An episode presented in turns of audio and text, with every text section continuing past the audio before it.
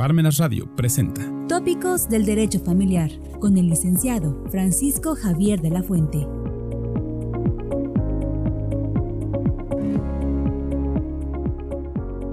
Bueno, todo esto ya lo sabemos, lo que es juicio, ¿verdad? Que es ya una forma de resolver controversias, una forma heterocompositiva. Recuerden que para resolver controversias, un litigio, que es la controversia, la contienda, el conflicto, son medios heterocompositivos. Y aquí está el proceso, ¿sí?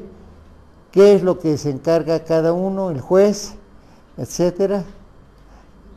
Este, y el juicio es lo que se trata de, de resolver ya con todo que el imperio y la fuerza coercitiva de quién? Del Estado, ¿verdad? El poder coercitivo. Por eso la norma tiene como característica ser coercible, ¿sí? porque le imprime su fuerza obligatoria. Una resolución judicial se tiene fuerza este, impositiva. Bien, aquí el juicio oral se desarrolla ante el tribunal oral en llamado oral sumarísimo un tribunal formado por un juez de oralidad familiar, un secretario y un diligenciario, y con la presencia al menos del fiscal del Ministerio Público y su defensor. La falta de esto produce la nulidad del juicio oral. Cada vez que ustedes se presenten a un juicio de oralidad, ustedes los han visto, ¿verdad? Está el juez, está de un lado la secretaria de la sala de acuerdos, la, parte actora, la parte demandada y el fiscal. ¿Verdad? Eso es. Los juicios orales, se supone, en materia familiar, deben ser por sigilo. ¿Por qué? Por la violación a los derechos de la personalidad se ventilan algunas cuestiones. Entonces el juez puede estimar, no dejar entrar a nadie y nada más a las partes. Y por eso, antes de iniciar o cuando citan por primera ocasión a la mediación, siempre pasan ellos y el juez. Es una garantía. ¿Puede estar el, este, el abogado? Sí, pero como oidor y los demás son los que van a estar dialogando. ¿Quiénes? Las partes. No ellos, ellos escuchan. Pero eso sí, estará al pendiente para que no se le violen los derechos de su garantía de audiencia. Oye, espérate, los dos tienen derecho a hablar, que exponga, que exponga el otro, y mediar, no establecer. Se dice que mediar es facilitar la comunicación entre quién, entre las partes. Conciliar es asesorar, decir quién tiene y no tiene el derecho. Entonces, esto es importante. ¿sí? Aquí lo hablemos, este, no se permiten ninguna situación por escrito. Y esto es cierto. Nosotros muchas veces llegamos con un escrito acostumbrados a hacer todo por escrito. Y todo. Pero ¿saben qué? ¿Saben el Código Nacional que lleva? Es mixto. Volvemos a echar marcha atrás, maestro. Pues sí. El juicio, el Código Nacional de Procedimientos Civiles y Familiares está marcando un procedimiento mixto, con una demanda por escrito. A veces es necesario, en mi concepto, sí. ¿Por qué sí? Por una sencilla razón. Los convenios Dicen, papelito habla, pero en muchas ocasiones hay malas interpretaciones porque tienen poco tiempo para resolver sus, eh, las audiencias, 30 minutos, 45 como máximo. Por favor, le damos 5 minutos a, a ese para que exponga usted, ¿verdad?, sus argumentos, el objeto, los hechos y las pruebas, conforme lo marca. Y por favor, sea usted breve y conciso. Oiga, pero es que necesito argumentar. Es importante. No tampoco quitarle mucha paja. Por eso siempre es bueno esquematizar un problema. ¿Qué es esquematizar un problema para ustedes? como lo decía la teoría del caso. ¿Qué es esto? De un problema que les llegue es hacer a un lado qué? Todos los distractores, todo lo que les pueda a ustedes distraer, quedarse con lo medular, lo sustancial. Que no les dijo nada el cliente, ah, entonces mira, a ver, me falta información, dímelo. Porque si no, ¿quiénes somos responsables? Todos nosotros, como abogados litigantes. Todos somos responsables, sí. Y así lo dice, lo dice el Código de Procedimientos Civiles y Familiares. Cuatro, quinto, ¿verdad?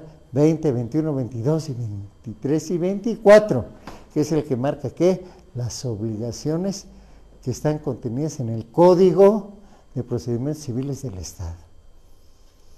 Que muchos de nosotros no sabemos, pero nos hemos, nos podemos ir en contra del abogado mismo. Bien. Pero ¿qué pasa?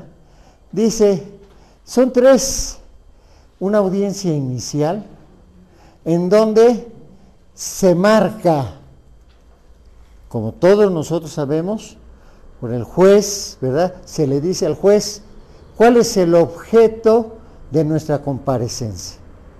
Lo que nosotros comúnmente y ahora lo hacemos en materia escrita, porque podemos hacerlo, ¿eh? Todavía podemos hacerlo. No necesariamente tenemos que acudir a los de oralidad. ¿Qué tenemos que hacerlo conforme el 194? El 194 de nuestro Código de Procedimientos Civiles nos dice cómo debe de ser redactada una demanda. Y eso es lo, lo principal. ¿Por qué? Me ha tocado ver en algunos juzgados de oralidad que se está demandando en una persona o ante personas que no son competentes el juzgado por razón del territorio. Oye, es que tú eres de este Huejotzingo y quieres divorciarte acá. Oye, ¿y tu domicilio estás diciendo Huejotzingo? Pues no. ¿Por qué? Porque sigue hablando lo que nosotros marcamos jurisdicción y competencia. ¿Se acuerdan lo que dice en 194 de su Código de Procedimientos? Chéquenlo, fracción primera. Y la fracción primera dice el tribunal ante el que se actúa. Y que eso es por razón de qué? De la competencia y de la jurisdicción. Si es contenciosa, voluntaria, delegada, concurrente, no sé. Ahí lo pueden ustedes anotar. Y aquí en materia familiar, ¿sí? Y ahora nos va a pasar. Ay, Dios mío, ¿qué va a pasar? Dicen. ¿Por qué? Porque lo mismo van a conocer juzgados federales y juzgados qué? Locales. Ay, ¿y entonces qué? Pues se van a ir todos al federal. ¿O qué va a pasar? ¿Nos vamos a ir a, a los locales? Bueno, tenemos que sentar las bases en las leyes orgánicas. ¿Qué va a pasar? Que esta nueva ley orgánica va a tener que ser modificada para establecer la competencia y la jurisdicción. Tiene que serlo o no. Porque si no, no tendría que ser nada lo que decía Ovalle, Favela o Cipriano Cano, ¿verdad? De la competencia territorial por razón de la materia, por razón de grado, por razón de la cuantía. O se acaba o qué va a pasar. Tenemos que seguir sustentando eso. Porque hay juzgados de oralidad que tenemos que ver su jurisdicción y su competencia. Ahorita solamente hay juzgados aquí, en Puebla, distrito este, Cholula, Chignahuapan, Tezutlán, posiblemente va a haber en Tepeaca y en Atlisco. No sabemos cuándo, pero de que va a haber, va a haber. Hay que ir viendo esto porque qué bueno que se estén dando estos cursos porque los vamos a estar preparando. Bien, entonces aquí está el desarrollo de los juicios orales. Perdón, es primero es la investigación inicial y complementaria. La etapa intermedia que es fundamentalmente de pruebas y de depuración procedimental y el juicio oral. ¿Qué va a pasar ahora? Fíjense. Ahora, en los procedimientos civiles y familiares, va a haber una audiencia primero de conciliación. Los puntos que estén de acuerdo, ya no hay litis. ¿Qué se va a quedar? El punto litigioso, el punto controvertido, el punto. Y sobre ese se va a desarrollar qué? El juicio. ¿Qué nos va a permitir en materia civil? Agilidad. En lo que no, pues no vamos a estar discutiendo. ¿Cuál es lo fundamental? Esto. Esto es lo medular. Por eso le digo, hay que esquematizar el problema. Y luego esquematizar el fondo del problema. ¿Qué es esquematizar el fondo de un problema? Es la teoría del caso, ¿eh? Y eso lo van a ver. Esquematizar, ¿qué es? ¿Cómo lo esquematizas? Saber si tu cliente tiene, le asiste o no le asiste el derecho.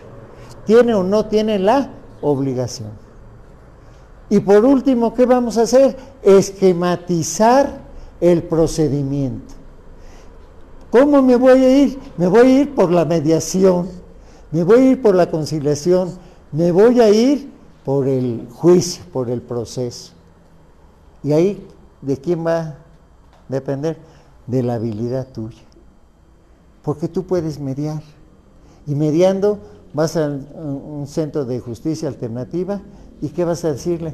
Vengo aquí, aquí está mi convenio, por favor, quiero que se homologue. Punto.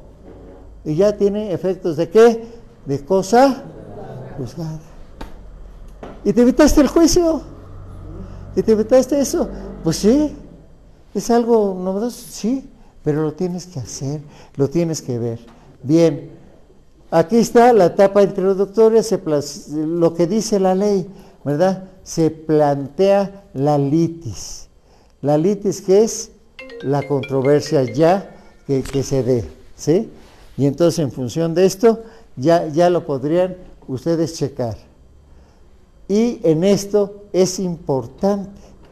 Hay algunos autores que nos hablan de cómo se puede agilizar la litis. Bien, la presentación de la demanda que ya les dije, en un procedimiento escrito mixto, porque es oral y escrito, ¿sí? La presentación de la demanda 194, la, este, en el Código de Puebla, la contestación 204 del Código de Procedimientos Civiles. Sigan ese orden. Si ustedes siguen ese orden, no va a haber problema, no van a tener problemas. ¿Saben lo que les van a hacer en el juzgado? Les van a decir, oye, ya presentaste tu demanda, a ver, Fracción primera, bien. Fracción segunda, bien. Tercera, mm, se admite. Ah, te faltó este. Te prevengo, si es que es. Ah, que no, te la desecho. Pero es lo más fácil. Con que toda la gente actuara así, no tendríamos problema. No tendríamos problema. Igual que en la contestación. Tú sigue el orden al hacer tu contestación que marca en 204 y ya la hiciste. Ya la hiciste. Porque ahora, acuérdense, y eso es lo que vamos a ver ahorita, en el juicio oral sumarísimo. Me puedo tardar, ¿eh? Pero en el juicio oral sumarísimo, acuérdense que las fases que tiene todo procedimiento. Postulatorio, demostrativo, conclusivo y resolutorio. Postulatorio, ¿cuál es? demanda y contestación, que se va a qué? La litis.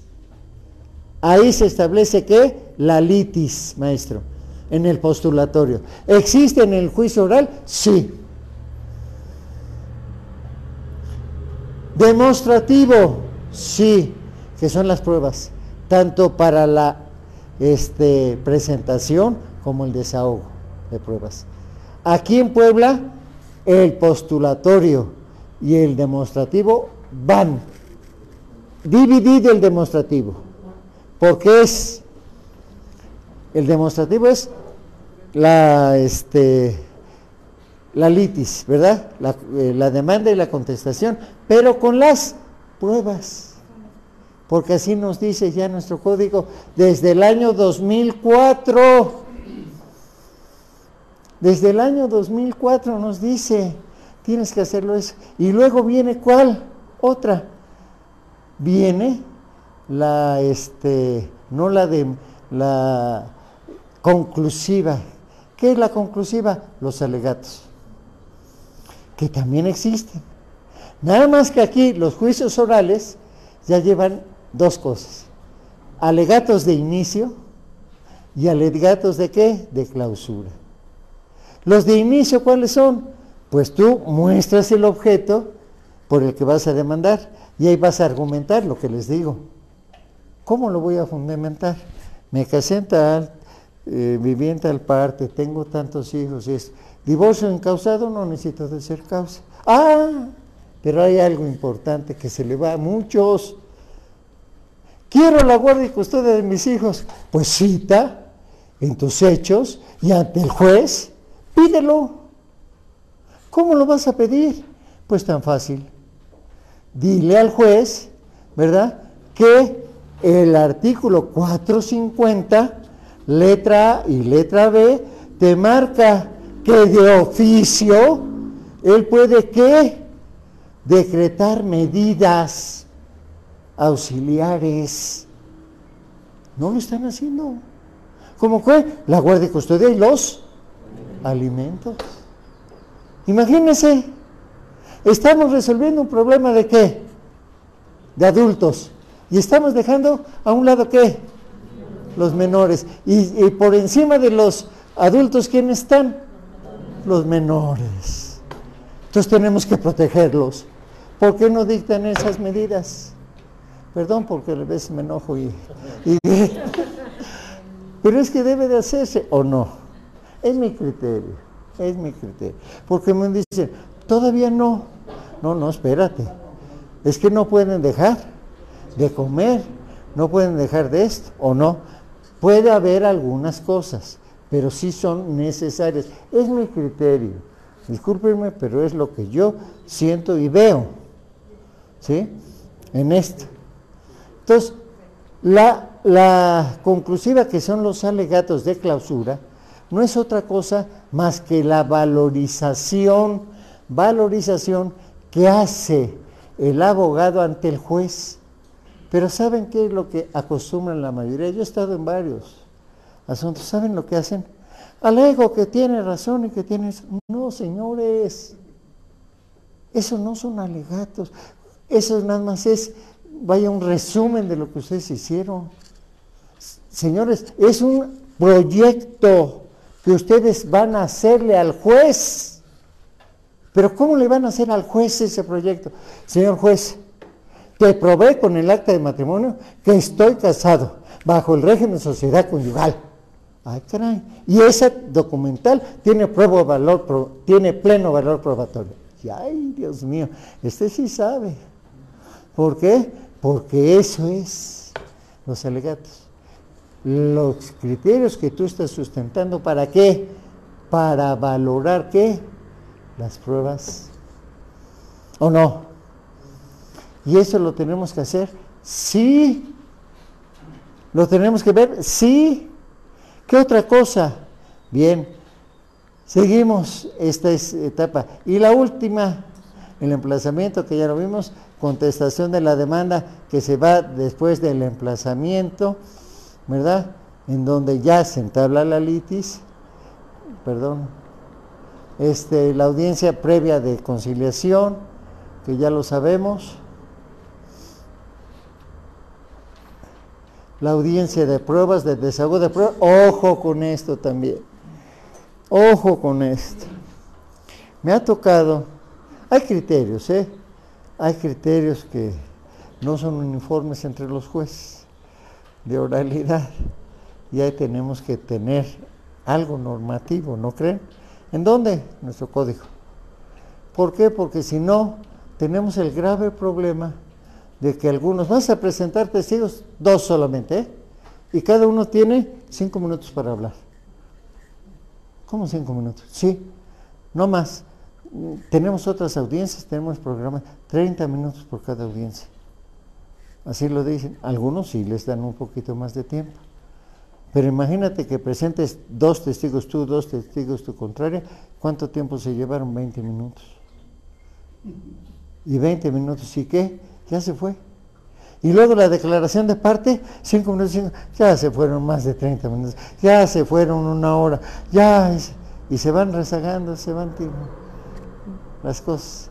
Y están tomando nota Sí, hay que ser conciso, también depende mucho de nosotros, para que cuando lo presenten, también los testigos sean categóricos lo que vamos a hacer. Por eso les digo que es necesario para el abogado, muchos de ustedes son abogados, o creo que casi la mayoría, ¿verdad?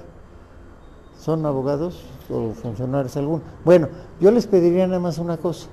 En esto hay ocasiones en que sí son cinco minutos, 10 minutos, pero ya se fueron hasta media hora.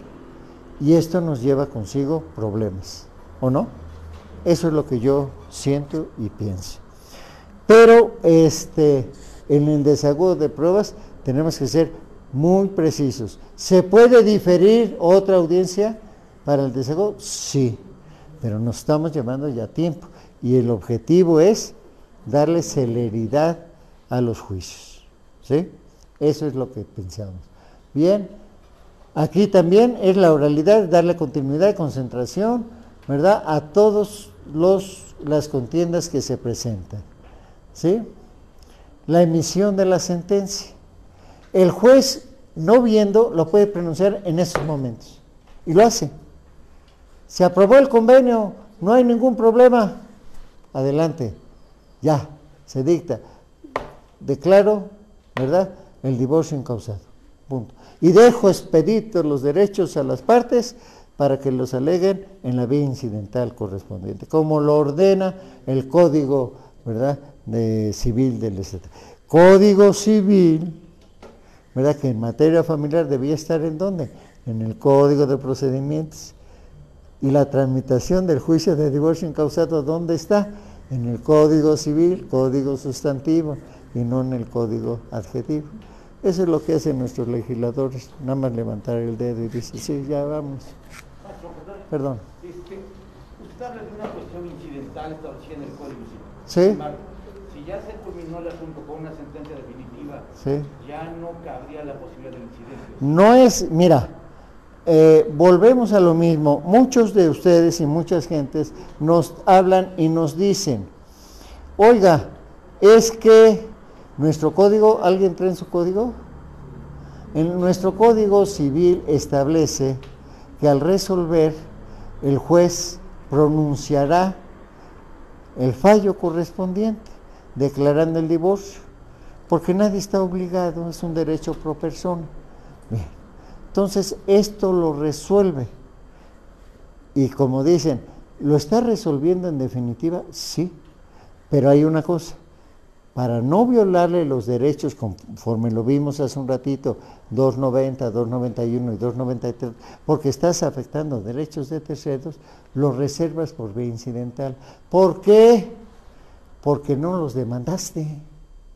Si tú lo hubieras demandado y te hubieras acogido al 450, eh, de oficio el juez debía decretarlos. Señor juez, perdóneme, pero necesita usted pronunciarse provisionalmente en materia de guardia y custodia, visita y correspondencia y este, alimentos. Tomando en cuenta que las pruebas, si no las ofreces, no puede pronunciarse. Por eso necesitamos ya acostumbrarnos, quitémonos ya de costumbres, ya vamos a hacerlo conforme lo nuevo. ¿Cómo? Con la teoría del caso, argumentando. ¿Sí? Tienes que argumentar. Primero, el problema, céntralo.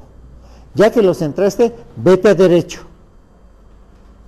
Le, asiste o no le asiste a tu cliente el derecho y tiene la obligación, en su caso.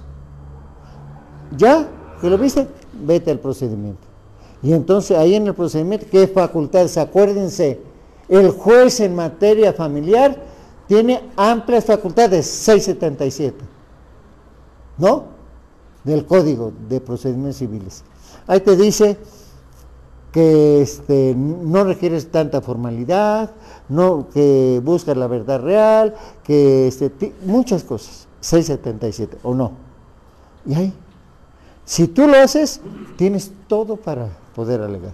Pero incluso hay jurisprudencia en que el fallo emitido por un juez de oralidad decretando el divorcio es válido. Lo que no está bien es que el juez deje de pronunciarse. El juez debe de qué? De pronunciarse. Porque muchas veces te manda. ¿Pero por qué? Porque no le das el sustento. ¿Quieres que decrete alimentos? Ay, caray. ¿Y con qué?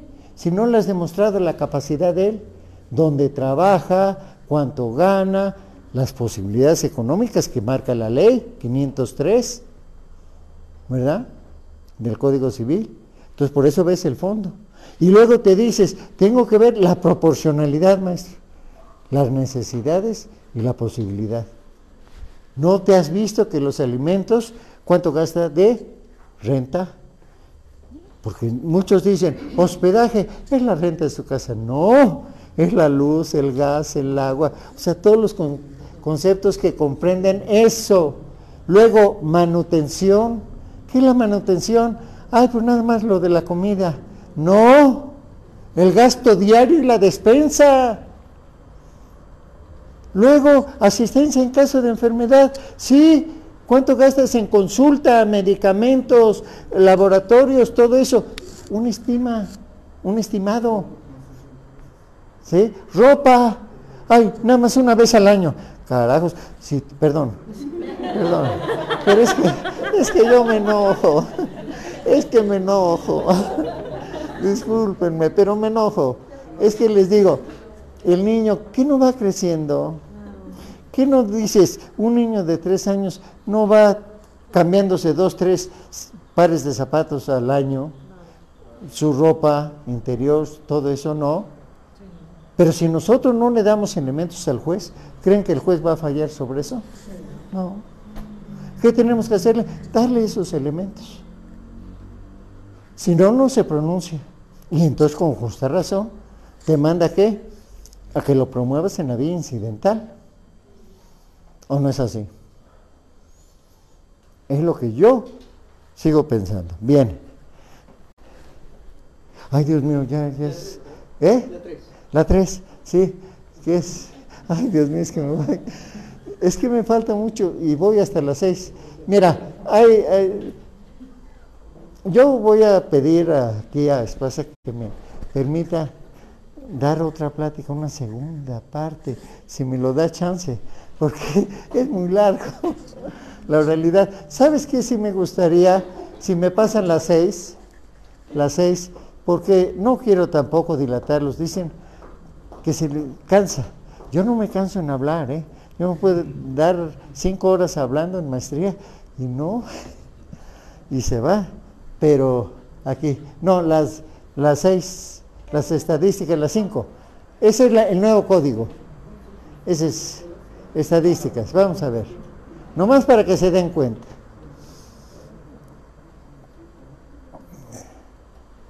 Esto es importante para nosotros.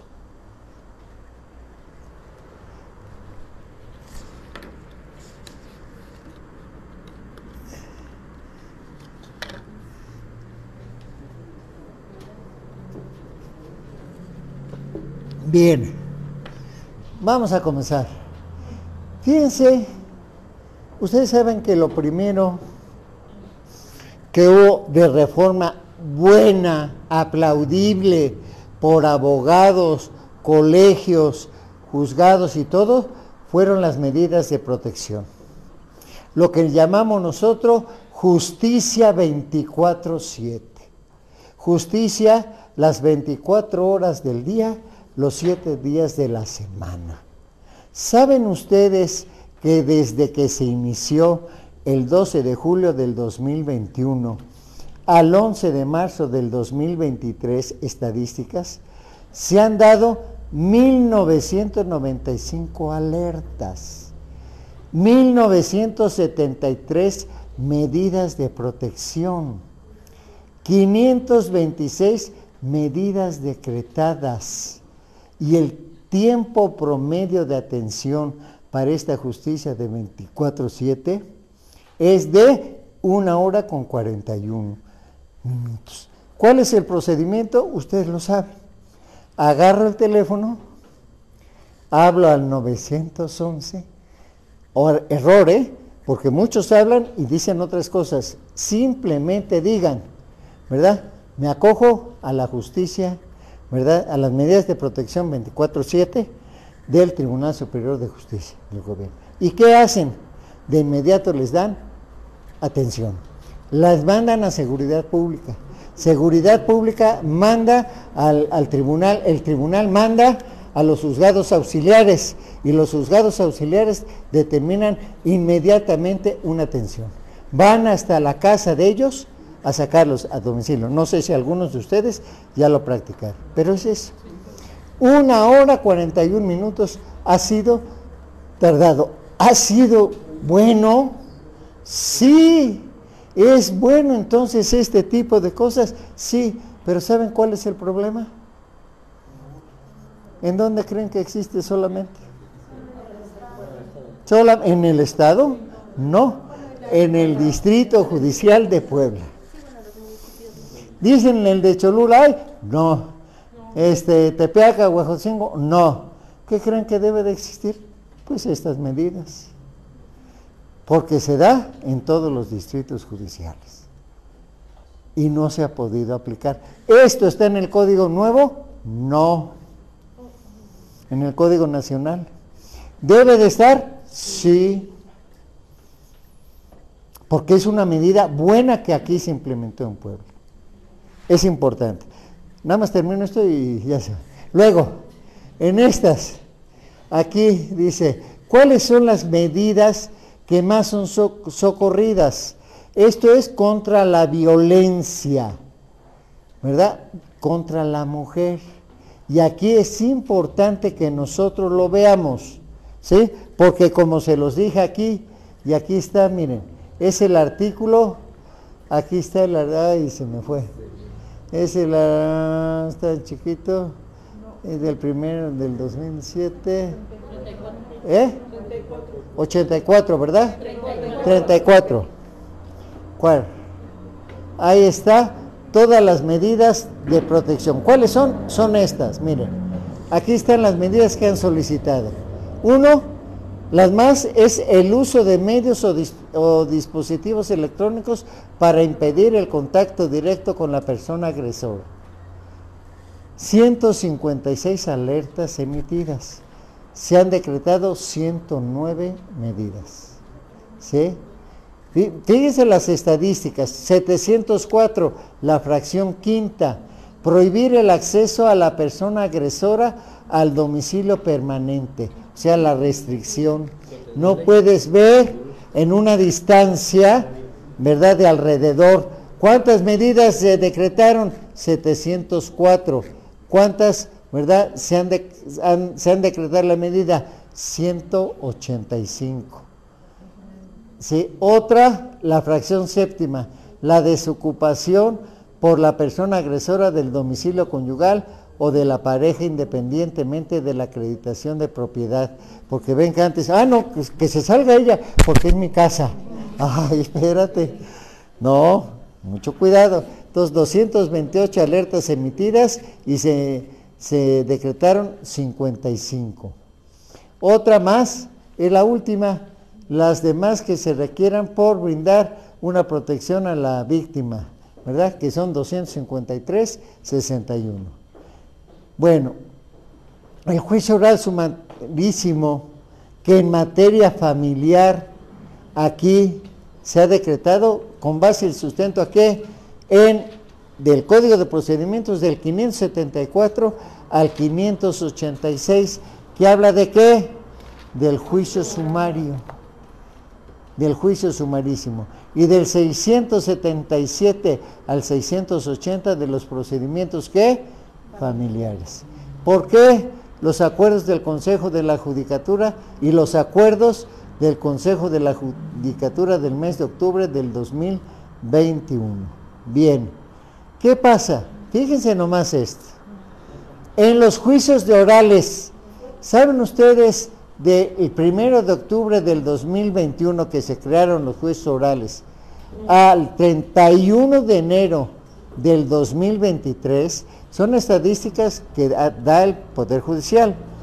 ¿Cuántos creen que en el total del Estado hubo 33.655 demandas de orden familiar? ¿Sí? Sentencias se han dictado 4.241, convenios 1.923. Ahora fíjense, en los juicios de oralidad, ¿cuántos creen? 11.852. Una tercera parte. ¿Y saben en dónde solamente? En Puebla, Cholula, Chignahuapan y Tezutlán. Vean ustedes cuántos juicios desde que se crearon los juzgados familiares a la fecha. Y primero fueron en Puebla, luego Cholula. Y el año pasado, ¿verdad? En Chignahuapan y Tezutlán. Vean ustedes, casi una tercera parte. ¿Cuánto está representando eso? Vaya, yo dije el 33% del total de los juicios en Puebla, en esos cuatro distritos, estamos llevando qué? De juicios orales. ¿Qué estamos haciendo? Recurriendo a ese tipo de juicios. Pero ¿cómo estamos dejando a las gentes? ¿Contentas? Pregunto, nada más, vean ustedes. Ese es nada más en cuanto a esto. Ahora vean ustedes, seguimos. Esas sentencias definitivas en total en el Estado, permítanme nada más, vamos a ver, del primero de octubre del 2021 al 31 de enero del 2023, sentencias definitivas en el Estado, 21.579 en materia familiar, en materia familiar, solamente. ¿Saben en los juicios de oralidad? 4.241, que representó el 20% de todas en esos años, 21, 22 y 23. Ya más dos. Vean, 20% en cuatro distritos. No hay más sentencias en los juicios de oralidad, porque se van es, porque llevamos un procedimiento escrito, ¿cuánto tiempo nos llevamos? No, no vimos todo, pero ya me quedaron de que vamos a ver. La otra, luego, perdón, aquí, de enero del 2023 al 31, nada más en este año, fíjense bien, estamos hablando, demandas en el Estado, 3.147. En los distritos judiciales de oralidad, 1.297. ¿Cuántas sentencias llevamos? 585. ¿Verdad? Convenios 183. ¿Qué representa? El 52%. ¿Qué están haciendo los abogados que estamos haciendo? Recurriendo a los juicios de... ¿Y en dónde existen? ¿En todo el Estado? ¿En todo? No. ¿En dónde? Solamente aquí. Cuatro distritos. Y ven ustedes la cantidad de verdad, lo que se ve más es Puebla. Vean ustedes en, en Chignahuapan, que 37, en Tezutlán 54, en Cholula 293, está creciendo. Nada más en un mes. En un mes son datos estadísticos. La fuente es el Poder Judicial. No me van a decir que yo estoy engañándolos. Yo lo que menos trato es engañar. Si queremos y por eso felicito de verdad a Espasa. ¿Por qué? Porque ellos están procurando capacitarlos. Y capacitar a los abogados, ¿para qué? Para que, digamos, las escuelas siguen con los procedimientos anteriores. Y otra cosa, muy pocas escuelas están hablando sobre el Código Nacional de Procedimientos Civiles y Familiares. ¿Saben cuándo se va a publicar? En breve la Suprema Corte de Justicia dio plazo, ¿verdad?, al Congreso para que ya este, emitiera y promulgara este Código Nacional. Ya se modificó. De cómo estaba ya. Adelante. ¿No han subido algún proyecto a internet del código? Sí, tengo. Ahí tengo, nada más que ya no nos va a dar tiempo porque me voy a tardar más. Pero está en internet el, el El proyecto, no el nuevo, eh, está el anterior. Miren, desde el 2017, el primer proyecto fue el del PRI, luego el del PAN, otro del PAN, procedimientos familiares. Comenzó Morena, siguió Morena y últimamente ven que hubo aquí varias, este, varias cosas de Morena no han dado ya los últimos. Sí, tengo los anteriores proyectos y cómo han ido modificándose.